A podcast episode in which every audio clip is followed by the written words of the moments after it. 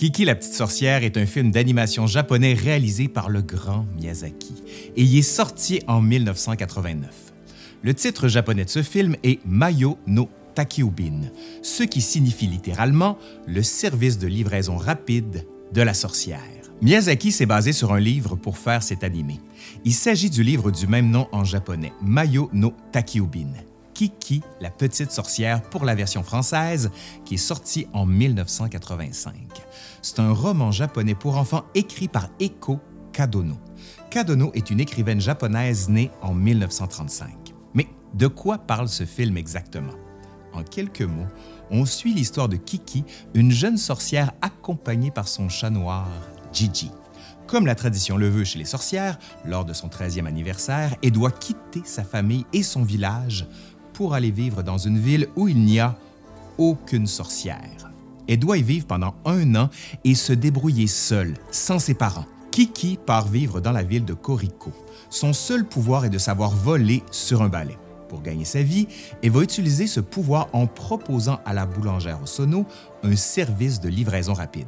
C'est ainsi que commence son aventure à travers la ville de Koriko. En plus de sympathiser avec Osono, elle va petit à petit se rapprocher de Tombo, un jeune garçon ou bien encore d'Ursula, une jeune fille de 18 ans. Bon, maintenant que vous avez le contexte en tête, interrogeons-nous.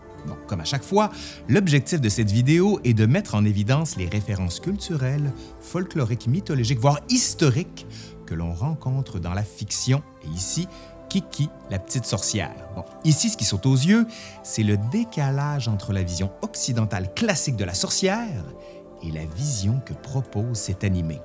Ce sera donc une des pistes de réflexion que l'on va suivre. Mais avant de lancer le générique, je tiens à remercier bien sûr le héros de l'histoire avec qui j'ai travaillé sur cette vidéo et je vous invite d'ailleurs à aller découvrir sa chaîne YouTube parce qu'en plus de travailler ensemble, ben, il fait d'autres choses lui. Oui, oui, il propose notamment lui aussi des vidéos sur les animés du studio Ghibli. Allez, aujourd'hui, l'histoire nous le dira, Kiki, la petite sorcière.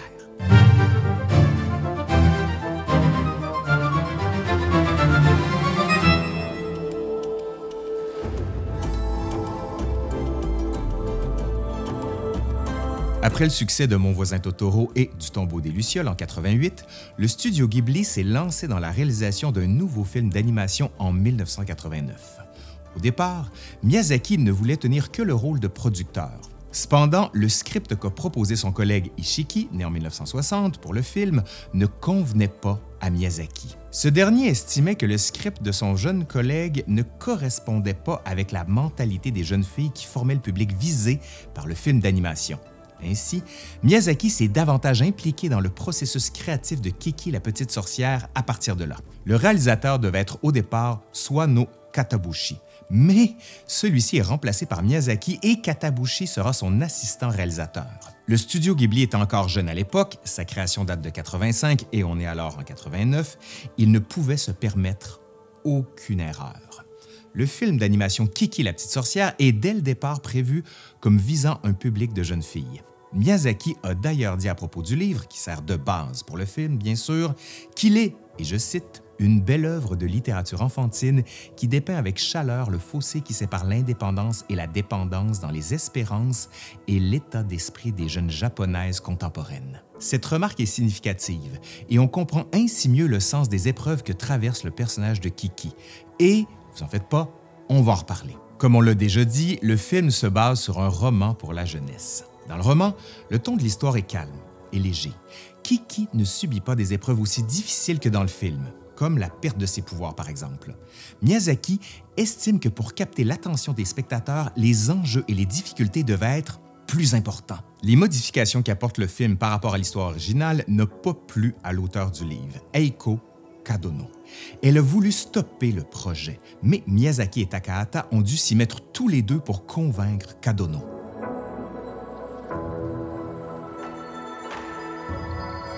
Reparlons maintenant du personnage de Kiki qui peut être vu comme une allégorie des jeunes japonaises de l'époque. Si on suit une note d'intention de Miyazaki à propos du film, on découvre que c'est effectivement comme ça que Miyazaki imagine le personnage de Kiki.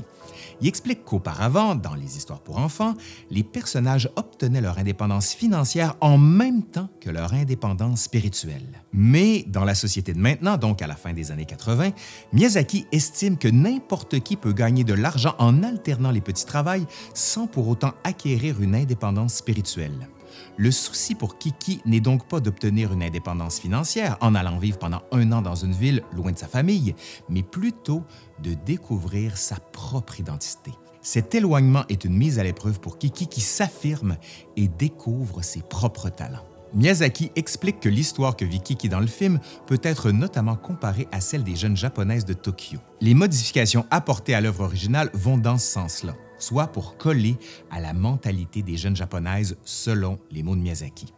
Kiki est aidée par ses parents. Sa mère lui offre son ballet, son père lui offre une radio et elle part avec en tête tout l'amour que lui portent ses parents. Kiki est beaucoup plus enthousiaste que ses parents à l'idée de partir. La ville symbolise pour elle une façon de devenir indépendante. Sa fragilité et sa naïveté sont aussi des caractéristiques de la jeunesse, toujours selon Miyazaki. Il ajoute que le problème majeur que rencontrent beaucoup de jeunes filles dans leur lutte pour l'indépendance, c'est qu'elles ne reçoivent pas les encouragements qui leur permettraient d'avancer. C'est pourquoi Miyazaki et son équipe décident d'insister sur cet aspect et il dit, je cite, Comme le cinéma procure des émotions plus réalistes, Kiki va donc ressentir des déceptions et des moments de solitude plus forts que dans le livre. Miyazaki aime mettre de l'avant des personnages féminins dans ses films. Si Nausicaa ressemble par certains aspects à San de Princesse Mononoke, Kiki évoquerait davantage le personnage de Shiro. Toutes les deux se retrouvent sans leurs parents et doivent donc apprendre à devenir indépendantes. Une indépendance qui passe par la découverte de qui elles sont vraiment. Elles doivent se découvrir et s'affirmer. Avant de parler de sorcières, parlons un peu du décor. La narration prend place dans un monde qui s'inspire d'une Europe romantique et idéalisée. La ville de Corico, dans laquelle se déroule l'essentiel de l'action, bien qu'imaginaire, est inspirée de plusieurs éléments de villes réelles. La principale source d'inspiration est la ville de Stockholm, la capitale de la Suède. Miyazaki et son équipe sont même allés directement en Suède et ils ont notamment visité Stockholm et Visby pour trouver des éléments pour dessiner Corico. À cette inspiration principale, on retrouve aussi l'influence des villes du sud, Naples ou Lisbonne par exemple. Et il y a encore d'autres sources d'inspiration pouvant être citées. Paris, Amsterdam ou encore San Francisco. D'après Miyazaki, il aurait placé chronologiquement l'action de Kiki, la petite sorcière, dans un monde alternatif au nôtre aux environs des années 1950. Un monde dans lequel la Seconde Guerre mondiale n'aurait pas eu lieu L'architecture est variée, villas évoquant le style 18e siècle, des blocs de tours évoquant les années 1960-1970. On peut aussi parler des voitures qui évoquent plutôt des automobiles des années 1940. Enfin, les télés en noir et blanc peuvent évoquer les années 1950. Parlons maintenant du dirigeable que l'on voit dans le film et qui évoque les années 1930. Dans notre monde à nous, il y a un fait célèbre qui est lié à l'histoire du dirigeable. L'accident du 6 mai 1937 qui embrase le LZ-129 Hindenburg et qui a causé la mort de 35 personnes. Dans l'animé, il y a aussi un accident, mais qui ne va pas jusqu'à l'embrasement du dirigeable, mais qui semble pouvoir évoquer le même événement. De nos jours, quelques dirigeables sont encore utilisés pour faire de la publicité ou bien pour faire de la recherche ou de la surveillance. Mais ça reste marginal. On n'a qu'à lever les yeux au ciel pour se rendre compte ben, qu'il n'y en a plus beaucoup. Pendant le petit générique de départ, on peut voir un avion inspiré de Landley Page HP-42 ou HP-45. Les deux modèles se ressemblent beaucoup. Cet avion a effectivement existé dans les années 1930. Plus précisément, ce modèle d'avion a été conçu en 1928 sur une demande de la Imperial Airways. La Imperial Airways est une compagnie de transport long courrier britannique qui a été créée en 1924. En 1939, la Imperial Airways fusionne avec la British Overseas Airway Corporation, BOAC. Bref, pour revenir à nos avions, le HP-42 était utilisé pour des vols sur de longues distances vers le continent asiatique, tandis que le HP-45 était utilisé pour des vols en direction de l'Europe. Ils ont tout d'abord une utilisation civile avant d'être attachés à la Royal Air Force pour un usage militaire. à la fin des années 1930, donc pour le début de la Seconde Guerre mondiale. Miyazaki explique que, comme la Seconde Guerre mondiale n'a pas eu lieu dans le monde qu'il propose dans ce film, cet avion aurait, de ce fait, pu continuer d'avoir un usage civil plutôt que militaire. Parlons maintenant de cette curieuse petite sorcière qu'est Kiki. D'un point de vue européen, on retrouve quelques éléments familiers robe noire, chat noir, balai. On voit aussi sa mère faire des potions magiques. L'image de la sorcière est difficile à aborder parce qu'elle est variable. On a notamment le stéréotype de la sorcière malfaisante que l'on retrouve fréquemment dans le folklore et dans les contes européens. C'est par exemple la terrifiante Dame Trude, dans le conte Dame Trude, la sorcière, dans les contes des frères Grimm. C'est aussi l'ambivalente Baba Yaga que l'on rencontre fréquemment dans les contes russes. Notre image des sorcières est aussi obscurcie par les chasses aux sorcières des 16e et 17e siècles. Bizarrement, on rattache souvent ces épisodes au Moyen Âge, alors que c'est bien à l'époque moderne que ces épisodes sont le plus fréquents. Plus récemment, on a eu l'adaptation de Walt Disney du conte de Blanche-Neige en 1937 qui nous livre une image négative de la sorcière. Et bien sûr, il y a d'autres exemples plus récents de sorcières malfaisantes, notamment dans les films d'horreur comme La sorcière. Bon, d'un autre côté, on a aussi une image plus positive de la sorcière. Cette image positive est plus récente et elle est liée à une forme de féminisme. On peut d'ailleurs se référer au livre de Mona Chollet pour en savoir plus. La sorcière a incarné pendant des années une image de femme impure, tentatrice, corrompue. Réhabiliter l'image de la sorcière, c'est, d'une certaine manière, réhabiliter l'image de la femme. Vous avez aussi peut-être en tête Hermione Granger dans Harry Potter comme exemple de sorcière positive. Mais nous avons aussi, à la même époque, les sœurs Halliwell dans la fameuse série Charmed. Cette image positive se retrouve tout au long du 20e siècle jusqu'à nos jours, conjointement à l'image négative qui persiste. En Europe, le premier à initier une réhabilitation de la sorcière, c'est Michelet dans son livre La sorcière. Mais c'est un peu particulier parce qu'il a lui-même contribué à son image noire dans d'autres de ses ouvrages, tout en contribuant à une image plus positive à travers le prisme du romantisme dans l'ouvrage La sorcière. En tout cas, Kiki se place clairement du côté de la sorcière positive.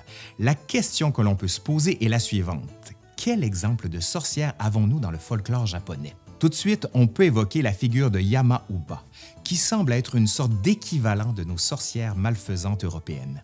Yama-Uba vit dans les forêts des montagnes du Japon. Elle s'en prend aux malheureux voyageurs qui s'égarent dans les bois. Elle peut prendre soit l'apparence d'une jeune femme séduisante, soit l'apparence d'une vieille femme qui fait mine de vouloir aider les voyageurs perdus et qui veulent retrouver leur chemin. Quand elle a gagné la confiance de ses victimes, elle les dévore. Et il est à noter cependant que Yama-Uba n'est pas toujours méchante et terrifiante. En effet, elle s'occupe et prend soin d'un héros du folklore japonais qui s'appelle Kintaro. La sorcière Yubaba, qui apparaît dans le voyage de Shiro, est inspirée par la sorcière Yamauba. Mais Yamauba ne correspond pas à l'image que nous renvoie Kiki. On a un autre exemple de sorcière dans le folklore japonais avec Yonaki Baba. Yonaki Baba ressemble à une vieille femme aux cheveux ébouriffés et qui pleure. Il est dit qu'elle apparaît non loin des maisons où un malheur vient d'arriver. Il est aussi dit que son apparition peut symboliser l'arrivée d'un malheur prochain. Bref, sans développer davantage, nous comprenons que ce personnage de sorcière n'évoque pas non plus Kiki. Donc, l'inspiration de Kiki semble plutôt venir de l'image de la sorcière positive que l'on retrouve dans la culture occidentale. Rappelons que le film d'animation Kiki, la petite sorcière, est sorti en 1989 et qu'il est basé sur un roman pour la jeunesse qui est sorti en 1985. Avant 1985, on a comme exemple de sorcière positive le personnage de Sabrina, qui apparaît dans le comics Sabrina, l'apprentie sorcière, publié de 1971 à 1983. Ce personnage apparaît pour la première fois en 1962 dans le 22e numéro du comics Archie's Madhouse. Puis, le personnage refait plusieurs apparitions dans d'autres publications de l'éditeur Archie Comics. Le personnage étant populaire, il finit par avoir sa propre adaptation en comics. C'est une jeune fille que l'on peut notamment voir avec un balai magique et accompagnée d'un chat noir. C'est une apprentie sorcière. Alors, rien ne permet de l'affirmer, mais le personnage de Kiki est peut-être influencé par le personnage de Sabrina. C'est d'autant plus probable qu'après la Seconde Guerre mondiale, le Japon a été beaucoup influencé par les États-Unis et les comics se sont notamment exportés au Japon. Détails supplémentaires à propos de Archie Comics. Fondé en 1939 sous le nom de MLG Comics, puis rebaptisé en Archie Comics en 1945, il s'agit là d'un vieil éditeur de comics américain. Au départ, c'est un éditeur assez classique qui propose des récits d'aventure comportant des super-héros. En 1941, le personnage de Archibald Andrews, surnommé Archie, est créé. Et sans vouloir vous faire toute l'histoire, le personnage d'Archie apparaît aujourd'hui dans la série Riverdale depuis 2017. Et dans l'épisode 4 de la saison 6 2021, on fait la rencontre de Sabrina. L'univers de Archie Comics est vaste et il vit encore aujourd'hui. Bon, j'aurais pu aussi vous parler de la série Sabrina sur Netflix, mais ça encore, c'est une autre histoire. Nous arrivons à la fin de notre voyage dans l'univers de Kiki la petite sorcière. En plus d'avoir vu que Kiki peut être perçue comme une allégorie des jeunes filles japonaises, on a aussi découvert un décor très inspiré par plusieurs villes européennes, notamment Stockholm. Le personnage de Kiki reprend plusieurs codes identifiables par les Européens. Elle se place aux côtés des gentilles sorcières. Nous avons supposé que l'influence directe est peut-être à voir du côté du personnage de Sabrina Spellman cela ne serait pas contradictoire avec le fait que l'univers de ce film est manifestement influencé par la culture occidentale. Allez, c'est fini pour aujourd'hui. J'espère que ça vous a plu. Et si vous n'avez pas vu Kiki la petite sorcière, ben lancez-vous, ça vaut vraiment la peine. Encore une fois, merci au héros de l'histoire avec qui je travaille sur cette longue série. Fait toujours un magnifique travail. Allez, je suis Laurent Turcot de l'Histoire nous le dira et je vous dis à la prochaine. Bye!